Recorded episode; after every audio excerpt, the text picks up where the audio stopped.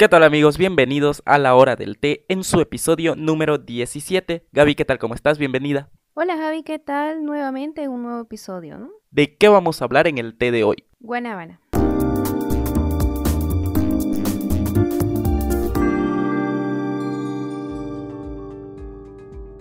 ¿Qué es la guanábana? Contémosle más a los que nos están escuchando y de pronto ya te voy a hacer la pregunta si tal vez esto tiene algún otro nombre con el que se la conoce, de dónde es característico, dónde aparece más, dónde se origina o si hay algún producto con el cual nosotros lo, podemos asimilar. Bueno, la guanábana o graviola, como se conoce en otros lugares y preferentemente aquí en Bolivia la conocemos con el nombre de sinini, es un fruto realmente que hasta ahora tiene un origen desconocido, la verdad pero se ha visto plantaciones o se ha visto mucho su nacimiento, ¿no? En zonas tropicales, en regiones tropicales de las Américas y el Caribe, y que desde ahí de hecho se ha propagado a diversas regiones del mundo entero, ¿no? La guanábana o cinini es muy conocida aquí en Bolivia y a nivel, y a nivel mundial por su alto beneficio en cuanto a la acción que podría tener eh, contra enfermedades como el cáncer. Entonces de ahí la importancia de hablar y conocer un poquito acerca de este fruto, ¿no? Estamos hablando entonces de una fruta que tiene más que todo un origen y un uso mayor por este lado de los países más caribeños, ¿no? Toda esta zona del Caribe. ¿Será porque de alguna forma la gente lo consume más allá o allá es más, más adquirido el, el fruto? De hecho, sí, este, se sospechaba en un inicio que eh, la aparición de la fruta o del fruto se hubiera dado en estas regiones. Eh, como te decía al principio, no se conoce un origen exacto. Eh, sí, de hecho, tiene un alto consumo en estos lugares porque al parecer fue el, origen, fue donde se encontraron mayores plantaciones. De hecho, su origen, como te decía al inicio, sigue siendo desconocido pero fue donde se encontraron mayores plantaciones de este fruto y donde de hecho por, por ende se utilizan más, ¿no? De hecho en República Dominicana también eh, se conoce como el nombre de zapote, donde gracias a este fruto pues hacen un riquísimo jugo muy conocido en, en Santo Domingo, ¿no? Hay de repente otros nombres también aparte de los que ya nos dijiste con el que lo conozcan, no sé, tal vez en México, recordemos que México también tiene partes del Caribe, tal vez en Colombia, un poco más en lo que es Centroamérica, ¿no? Por así decirlo, y saliendo de acá bien del sur de América y acercándonos a lo que es Centro, Centroamérica, como claro, estábamos hablando de República Dominicana, en México, por ahí, por estos lugares más, más en el centro de América, tiene otros nombres con, con los que la gente lo puede identificar. De hecho sí, tiene una variedad de nombres, pero el más reconocido a nivel mundial es con el nombre de guanábana, ¿no? Eh, aquí en Bolivia, en la parte de Sudamérica, en algunos países, eh, la conocemos con el nombre de cinini, la planta de cinini, eh, o planta anticancerígena, como la nombran algunas culturas pero también este, tiene diferentes nombres, como por decirte, te voy a nombrar algunos. El mencionado zapote que te decía, que lo conocen como zapote de viejas, eh, la graviola también que te lo mencionaba al inicio. Eh, otro de los nombres reconocidos también es el catoche. Otro nombre también con el que se lo conoce es como cabeza de negro. Otro nombre es la guanaba. Otro nombre también es el corozol oyaca y una diversidad más de nombres que te podría mencionar. La verdad que es un fruto que tiene diversidad, eh, reconocimiento a nivel mundial y de acuerdo a cada país o cada cultura pues se le ha dado un nombre específico, ¿no? Si nos referimos un poquito más a lo que es la parte cultural del uso de este fruto, tal vez hay una forma de usar más fuerte en algunos países que en otros y más o menos de qué manera lo aplican, si lo aplican como para un uso externo, como si fuera una crema o un ejemplo, ¿no? Como si fuera un shampoo, cosas así, o si lo usan como hablábamos en otras terapias con, frutos, que para hacer una salsa o para comerlo en la ensalada o de qué manera se da el uso de la guanábana, ¿no? Eh, de acuerdo a la zona en cuanto a los diferentes países. Bueno, de hecho el mayor uso que se le da o como se le puede dar es en forma de jugos o zumos de esta fruta, además de infusiones. Son las formas más prácticas y son las formas de mayor uso que le da la población, ¿no? ¿Por qué piensas que es importante incluir dentro de esta nuestra conversación de terapia natural la guanábana? Como te mencionaba, la guanábana o sinini ha sido reconocida a nivel mundial por su alto beneficio en tratar de ayudar a pacientes que sufren de enfermedades con respecto al cáncer. De hecho, los estudios han probado alto potencial que tiene este fruto en cuanto a o en relación al cáncer de próstata principalmente que es como se conoció en un inicio que sus beneficios aportaban mucho en el tratamiento del cáncer de próstata, pero posteriormente gracias a los estudios se fue viendo que también ayudaba en cuanto a la aparición de cáncer de mama, a la aparición de cáncer de páncreas, etcétera, ¿no? Entonces eh, es un beneficio bastante alto el que nos aporta la guanábana y que la verdad la población debería conocer, ¿no? O sea que de alguna forma sí podemos incluirlo dentro de lo que sería llamado una terapia natural, previamente habiendo hecho una consulta, supongo, a, a su médico personal de cada uno.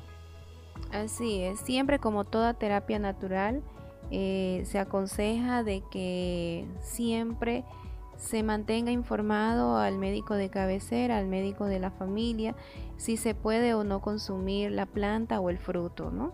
Ya nos has mencionado qué es, con qué otros nombres se la puede conocer, también cuáles serían los productos que más o menos se asimilan a esta fruta y también por qué la incluiríamos dentro de lo que es una terapia natural. Vamos a hacer unos anuncios y cuando retornemos vamos a hablar de las características de este fruto para reconocerlo al momento de adquirirlo y cómo conseguirlo. Hey, recuerda seguir el contenido que creamos en nuestras redes sociales. Facebook, James Instagram, Javi Gentleman. En ambas compartimos contenido diferente para brindarte información completa. Así que ya lo sabes, corre a seguir nuestras páginas para que no te pierdas ni un episodio. Ahora soy un compromiso con la comunidad. Comunidad que me llevará a imaginar, crear, producir y ser lo que soy. Me reinvento con una plataforma que tiene la única misión de educar, informar y entretener. Soy James Go. Llegó la hora de sentarnos a conversar sobre medicina, salud y bienestar. Llegó la hora del té un espacio para hablar de medicina científica, medicina natural tradicional y nutrición, con la participación de la doctora Gabriela Escobar como panelista oficial. La hora del té. Nuevo episodio todos los martes, jueves y sábados a las 10 de la noche, solo por Spotify. Estás en James Cobb Radio Talk Show. Sigue disfrutando de nuestro contenido. Continuamos en este episodio número 17 de la hora del té. Gracias por acompañarnos si todavía sigues con nosotros. Te recuerdo que puedes compartir este mismo contenido con alguien a quien tú creas que le puede interesar, ya que nosotros traemos la información cada vez bien renovada. Recuerda que también puedes compartir este contenido con alguien que le interese la información que nosotros te traemos cada martes, jueves y sábado. Y como es de costumbre cada episodio, lo hacemos diferente, ¿no? Uno va más encasillado a lo que es una terapia natural, como es este con la guanábana. Otras veces hablamos de medicina más científica y también hablamos de lo que es la nutrición. Ahora Gaby, te pregunto, ¿cuáles son las características para reconocer este fruto? Una de las características con la que nosotros podemos reconocer a la guanábana o sinini es que es muy similar a la chirimoya. Tiene esta eh, cáscara, por decirlo así, de formas puntiagudas y de color verdosa. Y por dentro el fruto es blanquecino con eh, semillas, eh, con las semillas negruzca. Entonces, como ustedes, si ustedes se imaginan la chirimoya, pues es muy similar, la verdad, a la guanábana o sinini. ¿Cómo se puede conseguir? ¿Dónde nosotros lo encontramos? ¿Es fácil? Y si esto se da por temporadas o todo el año. Sí, de hecho la podemos conseguir en cualquier mercado supermercado en el área de las frutas. La facilidad de conseguirla o no, pues va a estar en relación en si la cultura o la población o la comunidad de hecho está acostumbrada a utilizarla, está acostumbrada a usarla. Por ejemplo, hay frutas aquí en Bolivia, en Santa Cruz, que entran en mayor número que otras frutas, porque eso va en relación al consumo que tiene cada país, en consumo, en relación al consumo que tiene cada ciudad. Entonces, de hecho, aquí en Santa Cruz no la vemos mucho, no somos altos consumidores de este tipo de fruta, más sí altos consumidores de la hojita, ¿no? Porque al ser un fruto, al ser una planta, este tiene hojas, obviamente, y pues nosotros usamos las hojitas como infusión. Entonces, pero no acostumbramos a consumir el fruto, ¿no? Claro, entonces trataríamos de especificar y de aclarar para los que están escuchando que, claro, todo se debe a un tema también por alguna parte que tiene que ver mucho con las culturas, las costumbres que tenemos nosotros acá en el país y que hay en otros países. En un comienzo decíamos que es muy común encontrar esto por los países más caribeños, que están más que todo por Centroamérica y algunos de acá del sur, pero que es como decías, que si lo queremos conseguir, va a depender todo de acuerdo al consumo y a la producción que se le dé a esta fruta, ¿no? Entonces, mencionaste algo que me llamó mucho la atención, que nosotros lo usamos acá en Bolivia más que todo como una infusión, estoy en lo correcto, ¿no? Ahora, ahí ya estaríamos adentrándonos directamente a lo que es cómo se aplica en cuanto a una terapia natural. Así es.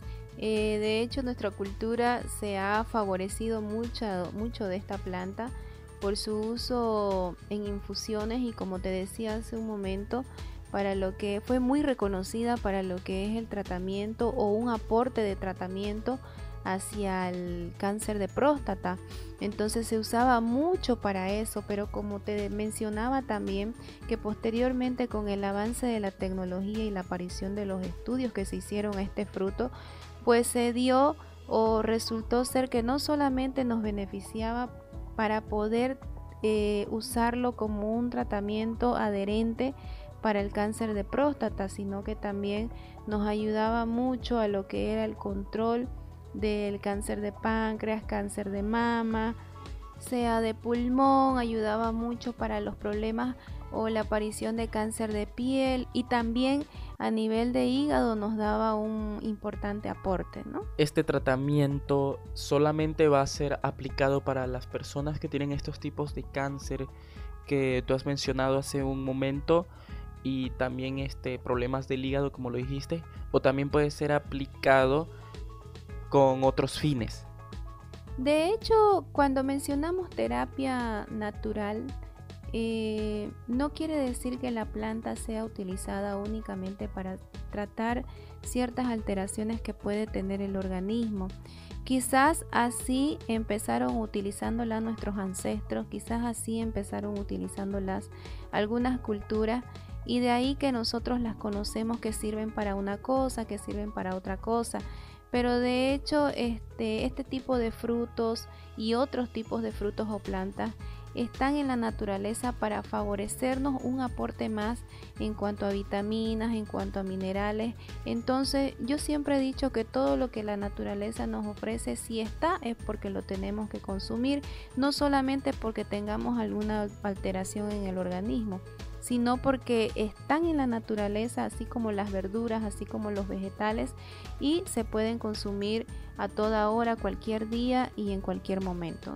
¿Hay algún otro tipo de terapia que se aplica o que se hace con esto de la hojita de la guanábana en, hablando por acá por estos lados de Bolivia, de Santa Cruz? ¿Existen otros tipos de terapias? De hecho, así como lo hicieron los estudios, eh, que se basaron en el estudio de la pulpa fresca de la fruta. También se le da un uso a la pulpa. Eh, por lo general, los productos que contienen este tipo de o que contienen esta pulpa de la fruta son los yogures o son los jugos o los néctar de jugos. ¿No? Entonces, también de hecho de ahí que los estudios que se hicieron arrojaron que en estos productos no había variabilidad de los beneficios que nos podrían ofrecer, o sea que no se perdían las vitaminas, que no se perdían los minerales y que no se perdía esa sustancia característica que nos va a ayudar ante la presencia o no de algún tipo de cáncer de los que ya te he mencionado anteriormente. Vamos a hacer los últimos anuncios y ya para terminar en el siguiente bloque quiero que hablemos también nuevamente sobre lo que recalquemos los beneficios y que de alguna manera ya dejemos a la gente con los consejos importantes a tomar en cuenta sobre esta terapia natural con el guanábana. Hey, recuerda seguir el contenido que creamos en nuestras redes sociales: Facebook, James Instagram, Javi Gentleman. En ambas compartimos contenido diferente para brindarte información completa. Así que ya lo sabes, corre a seguir nuestras páginas para que no te pierdas ni un episodio. Ahora soy un compromiso con la comunidad. Comunidad que me llevará a imaginar, crear, producir y ser lo que soy. Me reinvento con una plataforma que tiene la única misión de educar, informar y entretener. Soy James Cole Llegó la hora de sentarnos a conversar sobre medicina, salud y bienestar. Llegó la hora del té, un espacio para hablar de medicina científica, medicina natural tradicional y nutrición, con la participación de la doctora Gabriela Escobar como panelista oficial.